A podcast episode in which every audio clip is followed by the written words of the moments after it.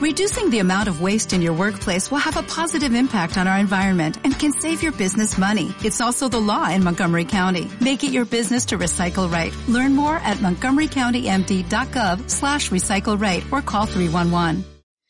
Positividad, alegría, color, letras, personajes, iconos y dedicatorias, habilidad y destreza. Estilo libre que ha pasado por pasos de subterráneos, trenes y paredes. Buenas noches, Laia. ¿Cómo estás? Hola, ¿qué tal? Muy bien. ¿Y tú? Muy bien, pues con mucha ilusión también de tenerte por aquí. Qué bien. ¿Qué es para ti el graffiti? Uy, para mí el graffiti. A ver, ¿cómo te cuento? Para mí el graffiti es que son tantas cosas que es súper difícil poder explicarlo así como a lo rápido, ¿no? Pero normalmente yo siempre digo que es tanto un sueño como una pesadilla. No sé, es, un montón de alegrías y un montón de lágrimas. Es, siempre es como un yin yang, ¿no? Lo bueno y lo malo. Lo mejor de mi vida me lo ha dado el graffiti y lo peor de mi vida también me lo ha dado el graffiti. Mm. Entonces al final para mí el graffiti en general es mi vida. O sea, suena muy típico, pero, pero por el graffiti estoy aquí, eh, vivo como vivo, hago lo que hago, hablo como hablo y, y me visto como me visto. O sea, es todo. Así que es que no hay más. O sea, para mí el graffiti es algo increíble y no sé, no sé en qué momento se me pasó por la cabeza, pero como he dicho antes, lo, agradezco y a la vez lo odio. O sea, es, es, es una locura. Vas a tener que ir contando anécdotas para ver ese, ese, amor y ese odio ahí con retrospectiva. Que llevas más de 20 años pintando las calles. Tú estás en, en Barcelona y para comenzar, eh, ¿cómo son esos inicios? Porque creo que nos vamos un poco a los 2000, ¿no? Con todo el auge de la movida. Sí, más o menos. A ver, yo era una mm, niña rebeldísima, rebeldísima de la vida. Empecé a hacer un montón de pellas en el cole, etcétera, etcétera. Y había dos niñas en mi clase que iban vestidas súper raperas pero iban súper raperas, pues ni escuchaban rap ni absolutamente nada. Y nos fuimos una vez de campamentos y en estos campamentos ellas llevaban un rotulador, no sé para qué, porque no se habían hecho una firma nunca. Y, me dijeron, oye, ¿por qué no te echas una firma en una puerta? Y dije yo, ah, pues venga. Eso es la primera vez en mi vida que cogí un rotulador y hice algo que tuviera que ver con graffiti. Pero no puse ni un nombre inventado, puse mis iniciales solo lo he explicado muchas veces y es un poco surrealista la historia que la gente a veces me dice, venga, va, que te estás aquí pegando el... Pero no. estaba sola en casa, que había hecho pellas también, y estaba, estaba viendo el príncipe de Bel y, y, bueno, y, y, en el momento este de la intro donde aparece pintando, que es un momento, que justo es cuando empieza a correr de la policía, no sé de qué manera y no sé por qué, porque realmente nunca, no había conocido nunca a nadie que pintara graffiti, ni tenía referencias, no tenía conocidos, no sabía, no había visto, es que no había visto gente ni pintar en la calle, o sea, nada. Pues vi eso y pensé, yo quiero hacer esto. Y al día siguiente cogí mi paga semanal, porque en ese momento tenía 14 años, y eso fue en el 99. Y me fui a, me fui a comprar pintura a comprar pintura, pero, pero claro, en ese momento tampoco había Google, no podías poner graffiti Barcelona donde comprar latas.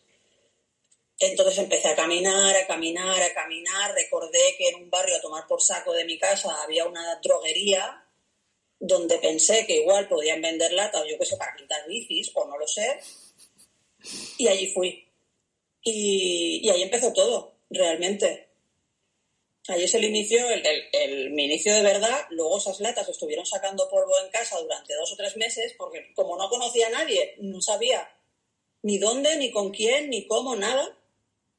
En ese tiempo lo único que hacía era bocetos, bocetos, bocetos y algunas firmas por la calle. Y hasta un día que convencí a una amiga que tampoco tiene nada que ver en el mundillo a que me acompañara. Y me hizo un mojón pero, pero un mojón, pero como, como increíble. O sea, esa foto, mira que yo no tengo vergüenza nunca de enseñar álbumes, todo esto, pero esa foto es como la foto escondida. ¿Y qué firmaste? Estás súper orgullosa y dices, Dios mío. ¿Y qué hiciste en ese mojón? ¿Qué era el mojón? Pues eran, yo le llamé pieza, pero realmente a día de hoy puedo decir que era un flop, pero un zero wap, porque es que no tenía y era relleno gris con trazo lila, que no sé en qué momento se me ocurrió coger esos colores. Con Felton, luego me estuvo doliendo el dedo durante 15 días tranquilamente, mi dedito de niña de 14 años. Se me quedó triángulo marcado durante muchos días y tuve que hacer descanso y decir, no puedo volver a pintar hasta que el dedo no se me recupere. Y la siguiente me la volví a hacer como dos o tres meses después, también con esta amiga, porque es que no conocía a nadie y era la única que me aguantaba las tonterías y quería pintar. Príncipe de Bel ¿eh? Sí, sí. Así de rapero. El príncipe de Bel Y la Suena como a broma, pero es que es real.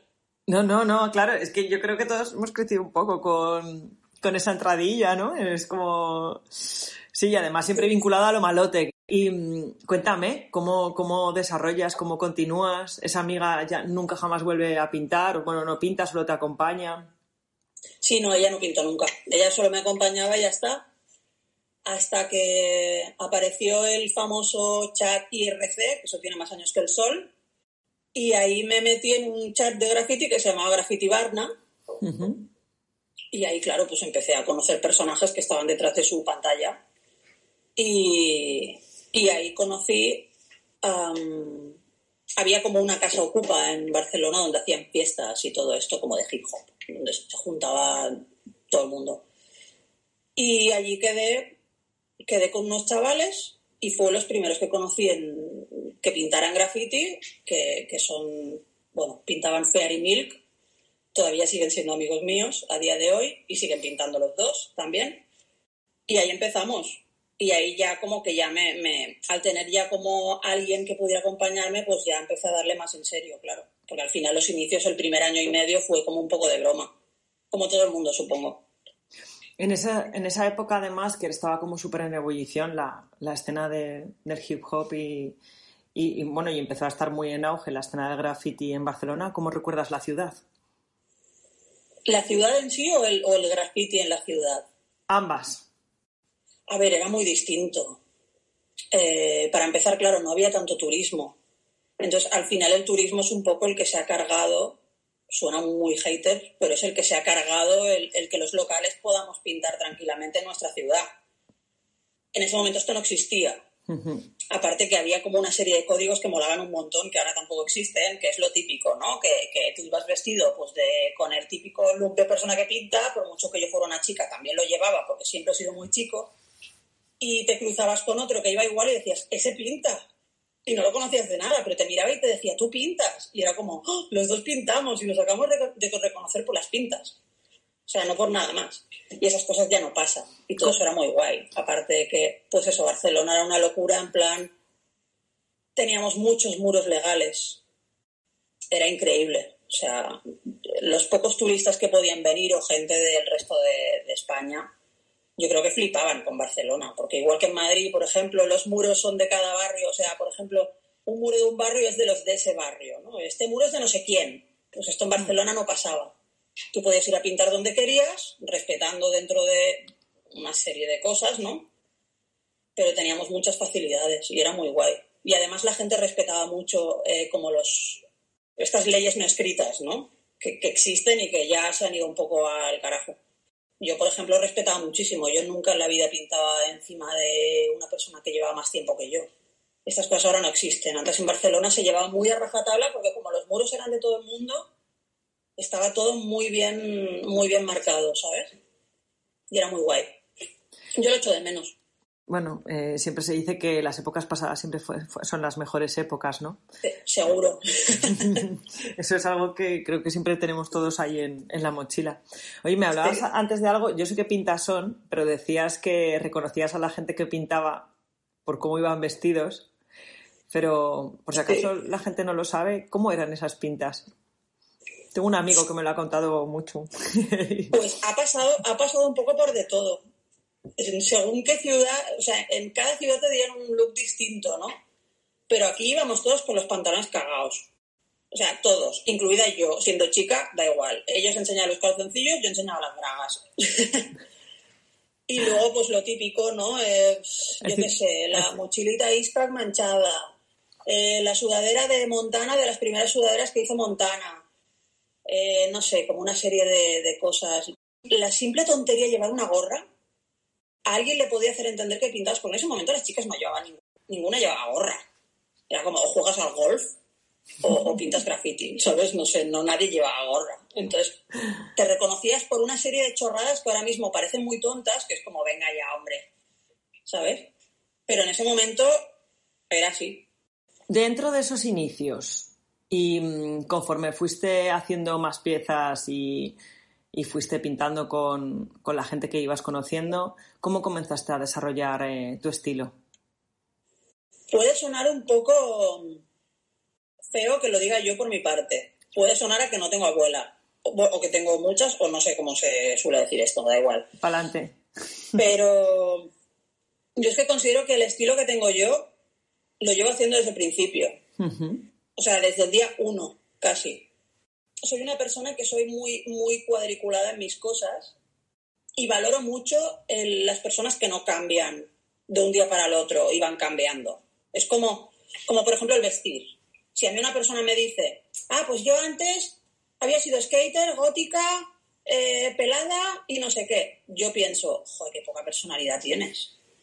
Entonces con el graffiti me pasa un poco lo mismo. Siempre he hecho lo mismo. Quien realmente ha seguido mi trayectoria, yo creo que puede decir que a veces puede llegar a ser hasta aburrido porque llevo toda la vida haciendo lo mismo y, es, creo que me estoy yendo un poco, pero bueno, es un poco eso. Eh, el estilo que, he desarrollado lo he hecho desde el principio. Desde el principio empecé haciendo cosas simples porque no me daba la cabeza para más y me he adaptado a eso y lo he ido, lo he ido transformando un poco con los años, pero sin escaparme de lo que empecé a hacer desde el principio porque realmente es lo que me gusta y con lo que me siento cómoda. Y realmente es lo que es con lo que me quiero quedar. O sea, no, no me quiero estar cambiando de, de estilo como quien se cambia de camiseta. No lo valoro, no es mi, mi manera buena de ver graffiti. Bueno, es verdad que, eh, bueno, en tu, cuando estás viendo, por ejemplo, tu Instagram, todas las, todas las piezas que tienes, o ves las fotografías de todo lo que has ido recopilando durante estos 20 años, o sea, está totalmente en línea y lo que se van introduciendo a lo mejor son elementos, son, se ve más soltura, se ven eh, iconos nuevos, se ve un juego mayor a lo mejor con el espacio, pero lo que siempre, siempre se ve es diversión. Creo que es verdad que ha sido como muy, muy, muy, muy real y muy continuista. ¿Cuándo empiezas a pintar trenes? Pues mira, el primer tren que me pinté me lo hice la noche de fin de año de 2003. La gente de discotecas bebiendo y yo pintándome mi primer tren, que me hice también una mierda, pero bueno, yo me quedé súper contenta. tu cara de una mierda. Yo vestida de, haber pasado el fin de año con mi familia, en plan, pues con el buen outfit de fin de año y pintándome un tren. Y la verdad que, que guay. A ver, me quedó muy feo, muy pequeño, no supe adaptarlo al espacio y todo esto, pero, pero fue muy guay. Fue, la verdad que fue muy guay, fue un buen recuerdo. A ver, no he pintado la hostia de cantidad, pero bueno, considero que me lo he pasado bien y que, y que dentro de lo que cabe, porque es que me pillaron muy pronto. O sea, yo cuando me pillaron, cuando me cogieron pintando, me cogieron pintando el metro de Barcelona. ¿Cómo? Sí, y solo acababa de cumplir 18 años. Me pillaron como una semana después de haber cumplido los 18, por tanto me tocó comer calabozo. De hecho fue súper chungo porque en vez de estar pues 48 horas creo que son lo máximo, 72, no lo sé, estuve como el doble. Y claro, fue un poco traumático. ¿Cuatro días? Cuatro días. En el calabozo. Y está, con, Peñáis pues súper ciega, los típicos de o con peña mega chunga. Mega chunga. de día estaba con una rumana. ¿Y no te podían sacar? ¿Cuatro días? Cuatro días, sí, sí. Cuatro días. Por eso tampoco le he dado a los trenes. Ha sido buen, fue una buena hostia, ¿sabes? Fue una manera de decir, bueno, para, porque de la manera que soy yo, si no me hubiera pasado esto, probablemente se me habría ido un poco la pinza. Pero bueno, fue un buen mm. stop. Te he preguntado porque he visto fotografías y digo, igual esto no lo quiere enseñar porque he visto como más disperso, ¿no? Dentro de todo. No, no, no. Lo que si publico algo es porque me gusta mucho y tal, pero no te creas que me dedico a pintar trenes todas las semanas, no para nada. Ahora ya me lo tomo como, no sé, ¿cómo te diría? Diariamente comes galletas y una vez al año comes pastel. Pues el tren es el pastel, es una vez al año. Y las galletas son las piezas de los muros legales. Hablabas ahora de, que, del tema de los eh, muros legales ¿Dónde pintas ahora, por ejemplo, en Barcelona? ¿Dónde? En muros legales. En muros legales. En muros legales y cuando nos dejan salir por la noche y no hay toque de queda, pues por las noches. En no tan legales. Pero eso intento ir más con cuidado, claro. Que una ya no tiene una edad. Ya, ya tiene una edad para, para estas historias. Tus intereses y tus inquietudes eh, dentro del arte es algo que he visto por ahí que venía ya desde pequeñita, que estabas dibujando un montón, pero al final han sido las letras, ¿no? La filigrana con ellas, el juego con ellas, lo que ha sido, eh, lo que ha sido trabajando durante todos estos 20 años. Sí. Hoy justo esta tarde hablaba con Musa, que hemos ido a una exposición y veíamos cómo pinta la gente con acrílico y todo, y yo le decía, joder, si yo hubiera seguido haciendo lo que hacía cuando era pequeña y no me hubiera dedicado a los sprays, ahora estaría haciendo unos cuadros increíbles. ¿Qué coño he hecho con mi vida? Toda la vida haciendo lo mismo, pero bueno, es, un poco, es lo que has dicho antes, a mí me hace feliz y yo creo que se nota. Entonces, ¿para qué voy a cambiarlo? Eh, Para hacer dinero, y puedo hacer dinero de otras maneras. ¿Formáis una crew cuando estáis pintando durante todos esos años, en los 2000? Quería preguntarte ahora de que cuando conociste a Laje, eh, que creo que fue... La conocí en 2009, pero realmente la amistad surgió en 2011. 2011, que es cuando estuvo ella en Barcelona para la exposición de La Montana y que iba para poco tiempo y se quedó como... Sí, fue el, el año más loco para las dos de todas nuestras vidas. Sí, ¿eh? Las dos acabamos de, de quedarnos solteras a la vez y, y nos volvimos locas. O sea, fue increíble ya que, que, las dos ahora somos personas súper tranquilas, como un poco abuelas, y estábamos todo el día de fiesta, todo el día bebiendo, mm, liándola a tope, bueno, una cosa increíble. Bueno, lo, digo esto porque mm, en, en, el año, sí, en el año 2014 hacéis un blog que se llama ¿Ah, sí? Zumbionist. Zumbinuts. Zumbinuts, Zumbinuts, Zumbinuts. El nombre no había manera, Zumbinuts y que me lo he estado leyendo. Yo no sabía, de su existencia, pero básicamente en la época, antes de, justo el blog, antes de que apareciera el fotolog, que ahora los blogs están súper ahí de que no tienen nada, ¿no? Y, yo, y que yo estoy invocando de que aparezca algún tipo de movida así que vuelva a molar y que esté guay, porque creo que ahora estamos ahí todos súper interconectados con la historia, ¿no? Sí. La, historia es que ese blog aparece un poco a contra de todos los blogs que había de graffiti de moda de tías, de tías buenas de la época, ¿no? Y vosotras eh, hacíais, hicisteis la contra de vamos a hablar de graffiti, de arte, de música y de, bueno, y de vuestros novios. Y de poner fotos de feos. Y de poner fotos de feos que llamabais a esa entrada ah, mi novio.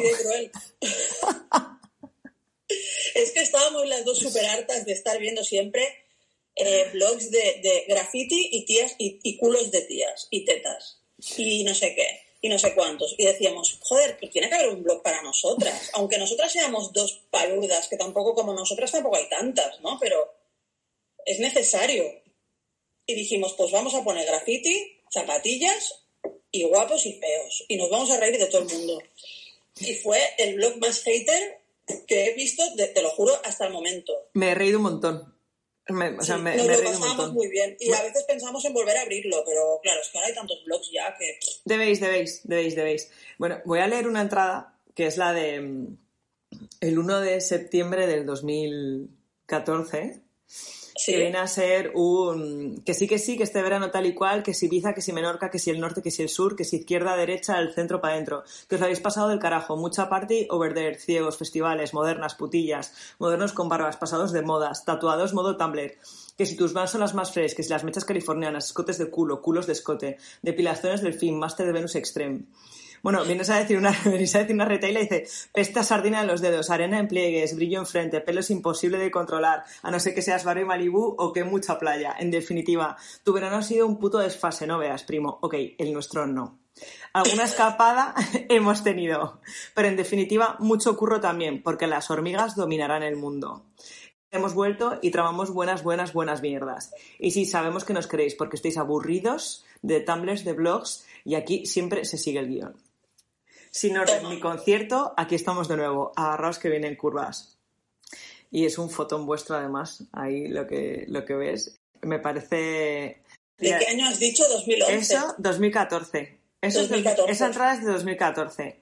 La historia es que eh, hacéis entradas de, arte espectaculares, de gente que, como John Brosio o, o Sesvalia, o sea, de artistas que, actualmente lo petan y que lo han petado. Hacéis entradas de música que, mm, pues qué sé, pues de, de Dan o de, de gente que yo creo o sea, súper, súper respetada, o hacéis entradas de, por ejemplo, hablando de Arif, una de ellas en 2014, diciendo, oye, para quien no lo conozca, este es el señor de los muros. Y se acabó. Pues sí. Y punto y se acabó.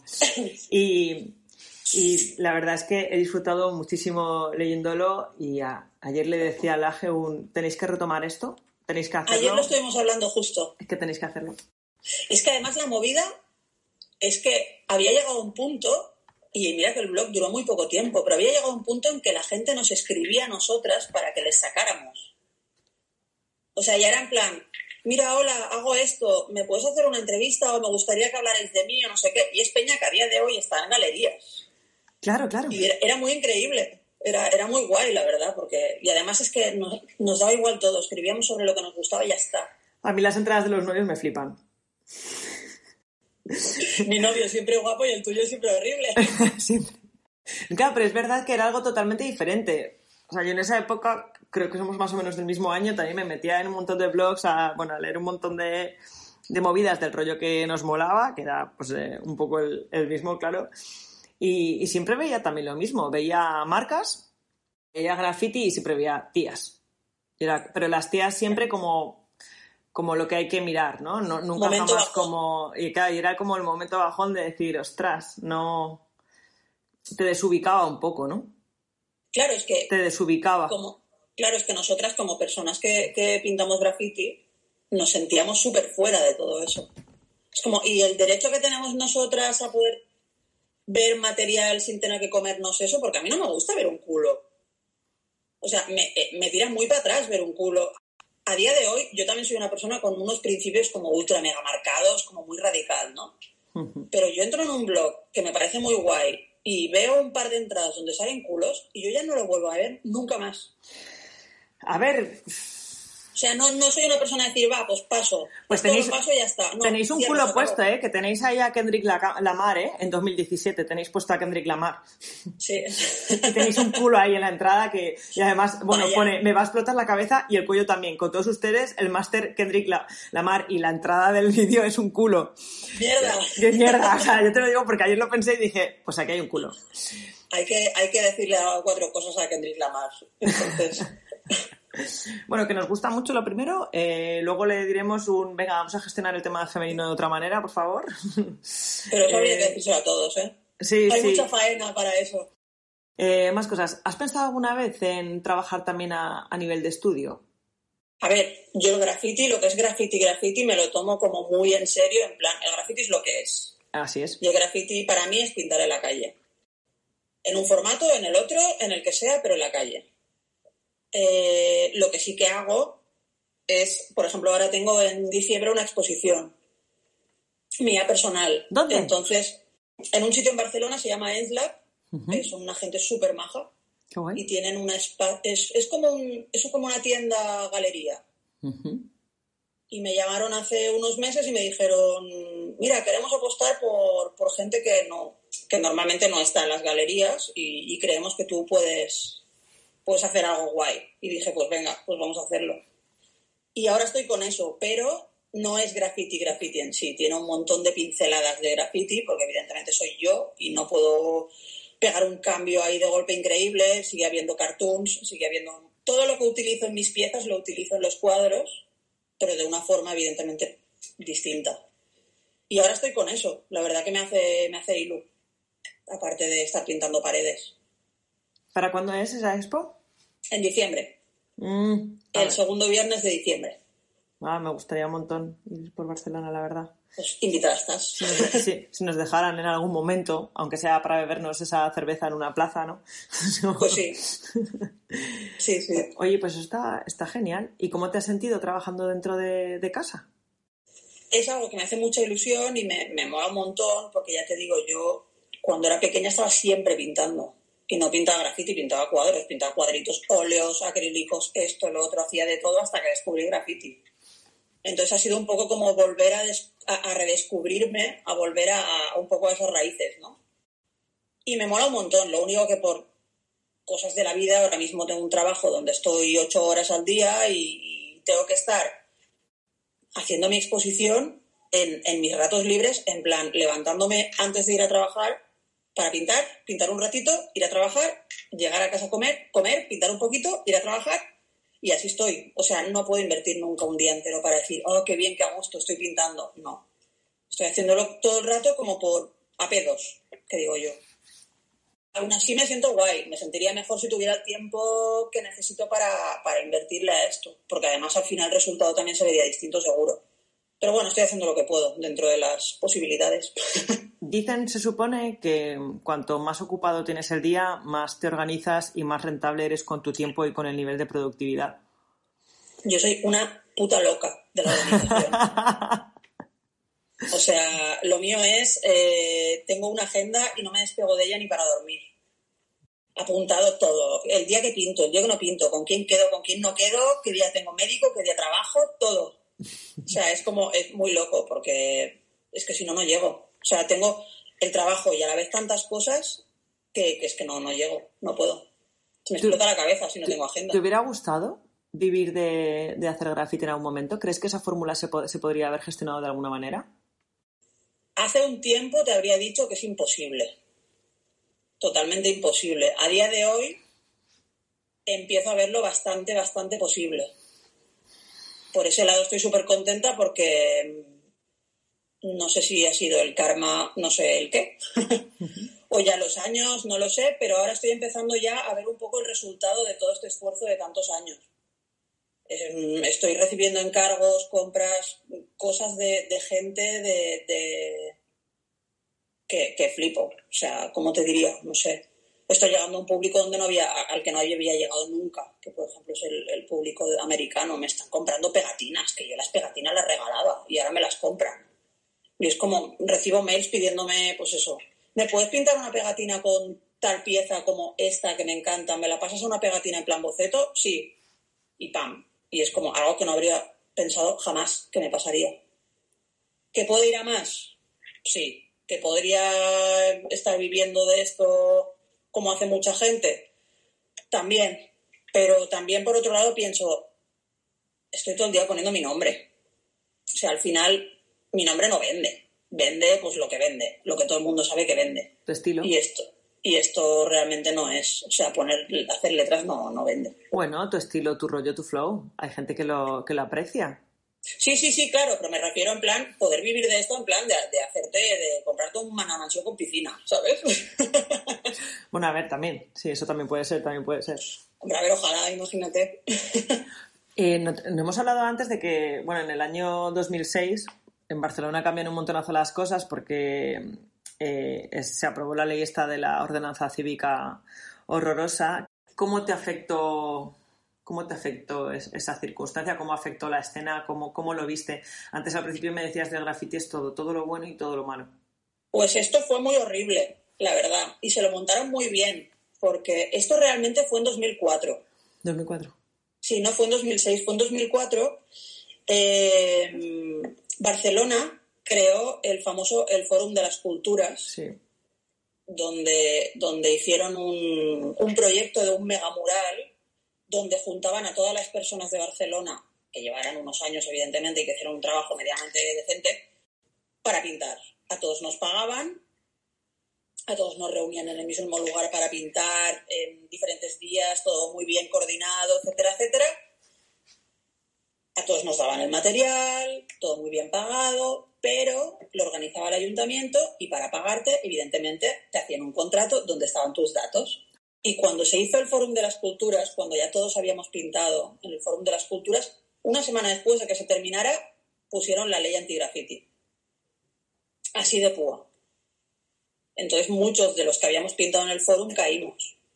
Y fue como una cosa muy heavy. O sea, se se, fue una estrategia, la verdad, que muy bien montada. No sabía, no sabía lo del contrato ese. No lo sabía. Claro, te hacían un, o sea, te daban de alta Entonces, justo fue cuando cumplí 18 años y justo fue cuando me pillaron pintando el metro. Y entonces se me juntó todo. Tenían mis datos, me pillaron, acababa de cumplir 18, acababa de salir la ley y fue por eso que estuve tantos días, que tuve tantos líos, que tuve que pagar tanto. Al final fui un poco como el, eh, ¿cómo diría? Chivo expiatorio. Me, me, tuvieron para, para, dar de ejemplo, para dar ejemplo. Y ya está. Fue una putada, la verdad. Em, no sé si el año pasado o el anterior participaste, formaste parte del libro de Geosm de ellas. Sí. ¿Qué tal la experiencia? Muy bien, es que yo a Geos le quiero mucho. Yo estuve, estuve viviendo dos años en Madrid hace ¿Ah, muchísimo tiempo y, y Geos era de, de mis vecinos del barrio. Entonces, al final estábamos todo el día juntos, yo, Geos y todo lo que era el grupo, ¿no? ¿Quién era el grupo aquí en Madrid? Yo iba con los DKB, que eran el Geos, el NOM, el Novi, la Sara. Eh... Ay, no me quiero olvidar a nadie. Vale, esto cortado. Ahora no puedo. no quiero decir nombres. Si me olvido de alguien, lo siento. lo hemos mejorado. ya verás el, final de, oye. Ay, el Tori y la Magüe. Ah, Eso. Qué bien. ¿Qué, ¿Qué, años estuviste aquí en Madrid? Ah, estuve desde el 2004 hasta el 2006, viviendo en Villaverde. Villaverde. Buen barrio. Buen barrio, sí, sí. Sí, sí, la verdad que fue guay, pintábamos un montón todo el día. Y aparte me fui a vivir allí y es que era muy joven.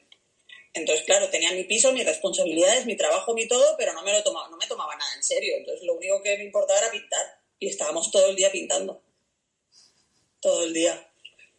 Y de ahí conociste a Geos y es al final cuando, bueno, el año pasado cuando sacó el libro de, de ellas, después Sí. un poco a raíz de lo de Guerreros Urbanos, que eran, que son mujeres eh, writers y que salís varias de vosotras.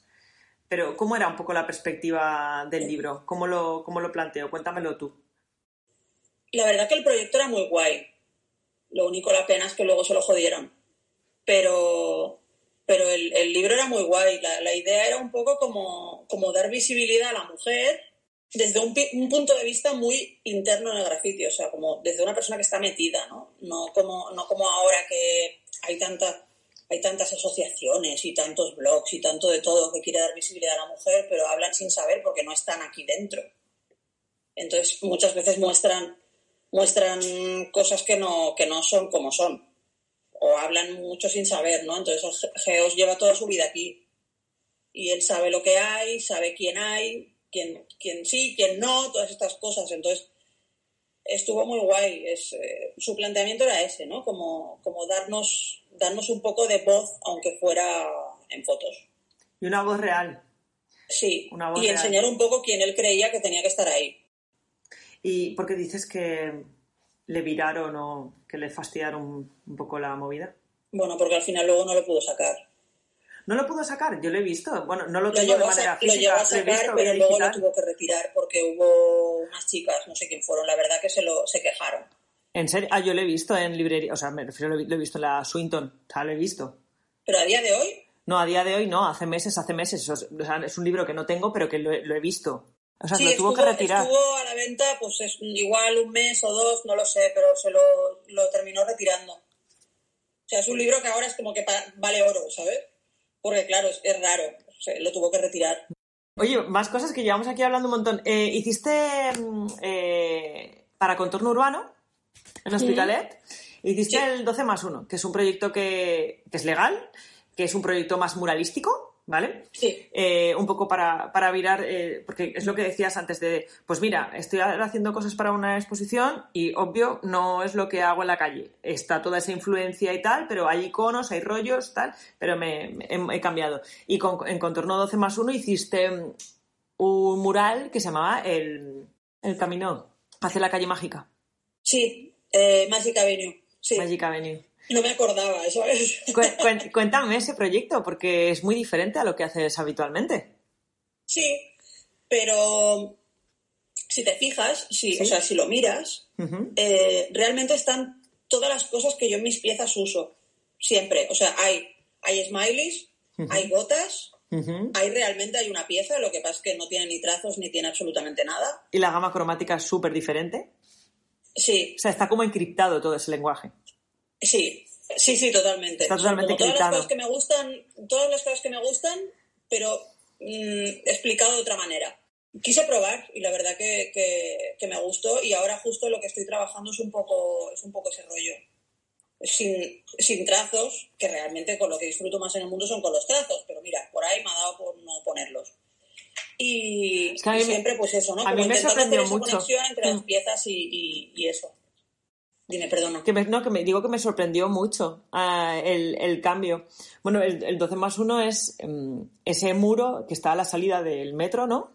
Sí, Y que lo cambian cada, cada mes, que lo hace un artista con un proyecto, con un objetivo, con un, con un mensaje y luego siempre hay como al final del año un artista invitado. O sea, me parece que es un proyecto muy bonito y muy, muy bien ar- armado porque eso está pensando precisamente en la persona que sale del metro y lo ve, ¿no? Para, para hacer cíclica un poco esa experiencia, cosa que Además es que está, está en una zona muy guay, hay un montón de abuelitos, un montón de niños, abuelitos dando de comer a las palomas, los arbolitos, es como que a mí me encanta, ¿sabes? No es típico proyecto de, no, pues vamos a hacer un muro en un barrio chungo, no. Es como vas a hacer la foto de la- del muro el día que lo terminas y hay pues eso, abuelitos, niños, no sé, a mí me- es que a mí eso me encanta, entonces es como otro rollo. Cu- Cuéntame qué es lo que querías transmitir. Pues ese, ese muro lo pinté junto con un cuadro ah, pintado acrílicos que era para la exposición del 12 más 1. Y los dos son como ciudades, ¿no? Ciudades pintadas a colores pastel, pues eso, con los smileys, con todo muy happy. Y, y es un poco como, como yo me imagino cómo sería mi ciudad ideal. Mm. Y es como una ciudad pues muy feliz, sin negatividad, que ojalá no existiera negatividad, que yo soy la primera que muchas veces tengo. Eso, ¿no? Solo elementos que, que te den buen rollo, que te hagan sonreír, que te hagan estar guay. Y eso es lo que quise un poco plasmar ahí. Por eso también los colorinchis y las formas, los edificios como que se te caen encima, pero, con forma, pero la forma que tienen es como un poco como si fuera una chuche, ¿no? Y, y es eso, es positividad todo el rato. Que, eh, bueno, el, el viernes pasado además inauguró mm, eh, la exposición Bimurals en Novostik Ujú. y también tienes Sí. obra allí. Pues sí, eh, lo que pasa es que me enteré que tenía que exponer en ese sitio una semana antes Ah, de exponer. y fue como, vale, eh, guay, solo puedo aportar una obra que ya tenga hecha, cosa que es imposible porque como estoy de mudanza tengo todo fuera de Barcelona, o me da un microinfarto y con la expo que ya estoy montando para diciembre, encima añado un cuadro más para entregar de aquí a una semana. Y así fue. ¿optaste por el microinfarto? Opté por el microinfarto siempre. Eres de las mías, a muerte. Y nada, y, y ya con la poca faena que tenía, pues acumulé un poquito más. Como para viva el estrés. Y bien, contenta porque al final, a ver, eh, es muy sencillo, pero quieras o no, pues me lo he hecho en dos días, trabajando ocho horas al día. Así que ya puedo darme con un canto entre los dientes.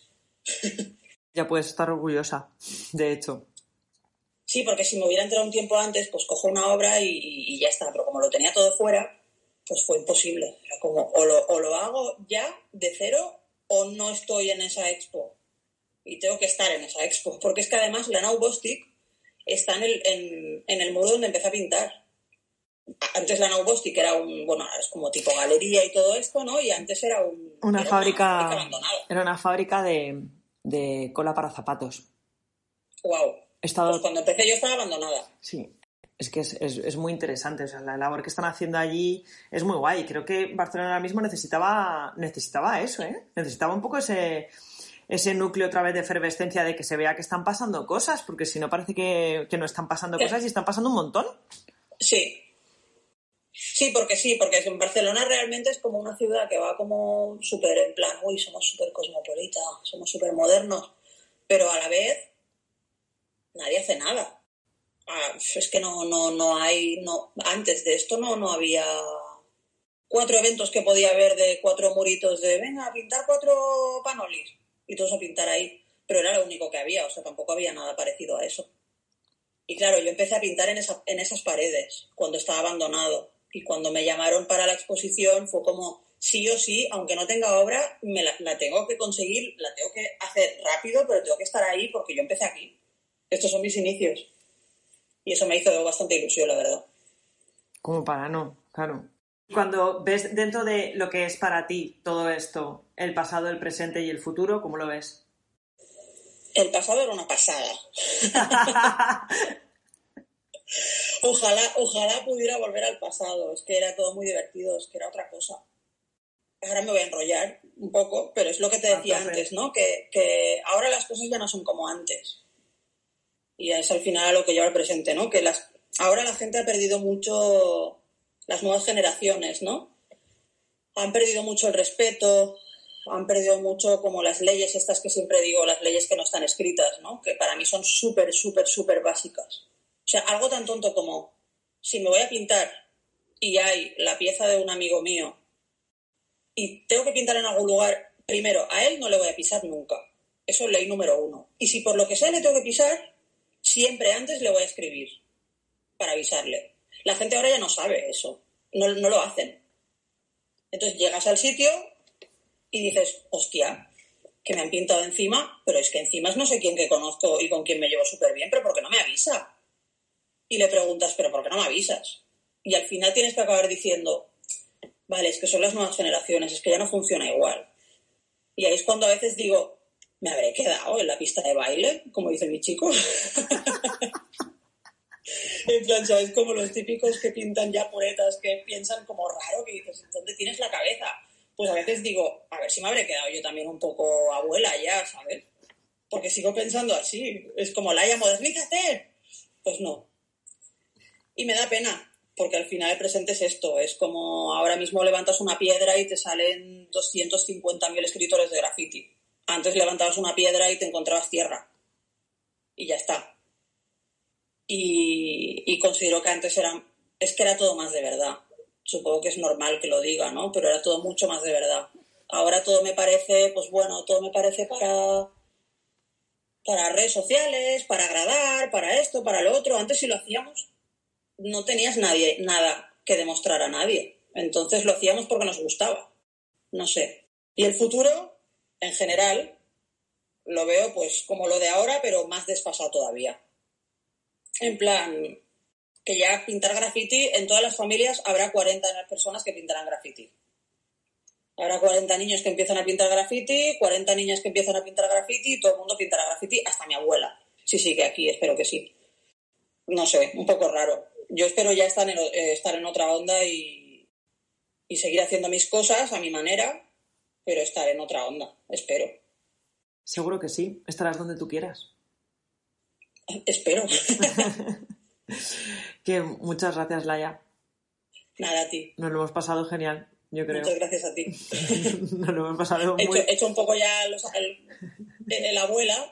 Nos lo hemos pasado... Niños, no. el graffiti empezó. no, nos lo hemos pasado muy bien y, me gusta mucho todo lo que todo lo que me has contado porque al final son perspectivas, son ideas y son cosas que, que Eres muy real contándolo todo. Muchas gracias. Y eso, y eso es, es, es, vamos, es para mí súper valioso.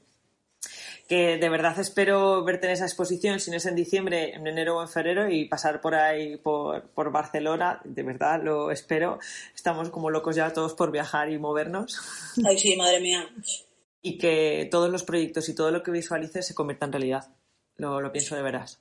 Pues espero, porque planes hay, pero a ver si nos dejan, o me dejan hacerlos al menos. Planes a tope.